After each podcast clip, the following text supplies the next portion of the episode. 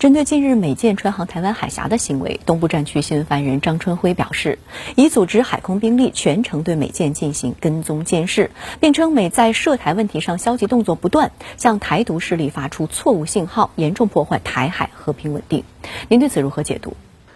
我注意到国内舆论在评论这件事情的时候，大多把焦点集中在了张春辉公开点了美国的名上面。因为几天前，东部战区在台湾海峡南北两端举行军事演习的时候，仅仅是称呼某个大国，并没有点美国的名，这就被外界解读为了中国在刻意避免中美关系的紧张升级。而这次直呼了美国的名，这被解读为了中国开始不惧怕中美关系的升级，或者是中美紧张关系已经进一步升级了。我个人认为这种说法是属于过度解读。中方称呼某个大国，的确是有给美方留面子的意味在里面，但中方直呼美国的名，却并不意味着中国对美国的警告已经升级，更不意味着中美关系的紧张程度已经升级。事实上，面对美国军舰的这次穿越台湾海峡行动，虽然东部战区第一次派出了战舰尾随。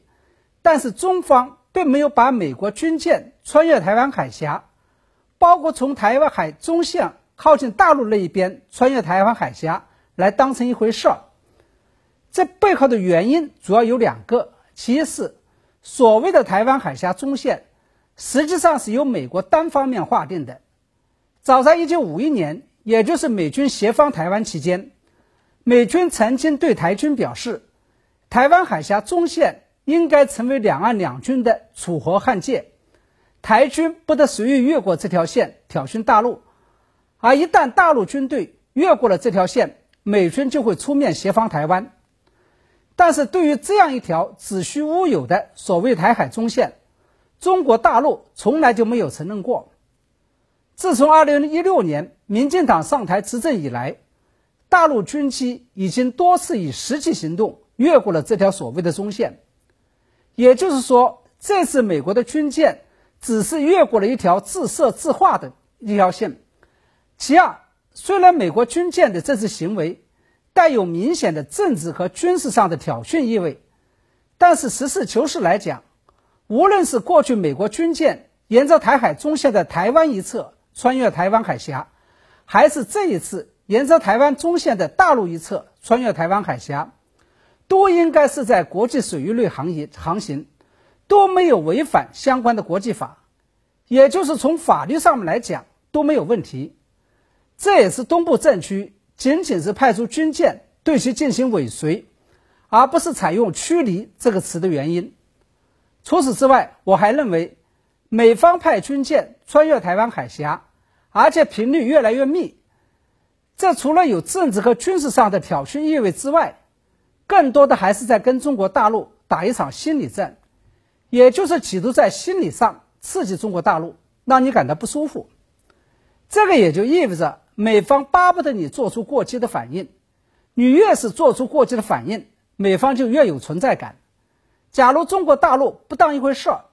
在战略上轻视它，找不到存在感的美方越是会感到气馁。《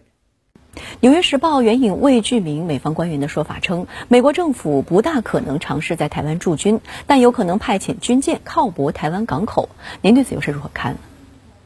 我个人认为，这个所谓未具名的美国官员的这个说法，实际上就是在对外放风，是在测试一下外界的反应，是在提前给中国大陆打预防针，以免得中国大陆到时候会措手不及，并做出过激的反应。也就是说，在这个未具名的美国官员对《纽约时报》放风之前，美方似乎已经做出了派军舰停靠台湾港口的战略决定。在这个未具名的美国官员对《纽约时报》放风之后，美国军舰就将会实施停靠台湾港口的计划，而且美军停靠台湾港口的时间之长，应该就在十一月三号美国总统大选之前。实际上，早在几年前。美国国会通过的国防授权法案中，就已经有了要求美国军舰停靠台湾港口这方面的条款，并且这几年来，美国国会也一直在督促特朗普政府这样做。只不过特朗普为了展现对中国的所谓善意，尤其是为了签订中美贸易协议，一直把这件事情给压下来了。当然，同时被压制的还有国会通过的所谓《台湾交往法》。过去几年，特朗普政府在促进美台官方交往层面一直没有大的动作，但是从最近美方派出卫生部长访台，以及加大美台军售的密度与强度来看。特朗普显然是不想再忍了，他要把过去几年来国会通过的一系列涉台法案，通通都转化成具体的行动。而特朗普不再忍的原因主要有两个，一个是新冠疫情在美国的爆发，尤其是他本人应对新冠疫情的失误，并因此而导致美国经济的崩盘与自己选情的重挫，使得他的心里憋了一肚子无名火。因此，他把台湾问题当成了自己的出气筒。二是随着大选的日益临近，特朗普已经做了一个战略战术上的评估。他认为，在当前情势下，无论中美签订什么样的经贸协议，都挽救不了自己的选情。唯一能够挽救他选情的，就是打中国牌，尤其是打台湾牌，在台湾问题上对中国采取超级强硬态度。那么，在这样一个大背景下面，我个人预判，接下来美国的对台政策将会同时在战略和战术两个层面做出实质性的改变。在战略层面，虽然美方一直主张他们奉行的是模糊化的一中政策，也就是承认两岸同属于一中，同时在两岸谁才代表中国的问题上，美方并不做清晰的表态，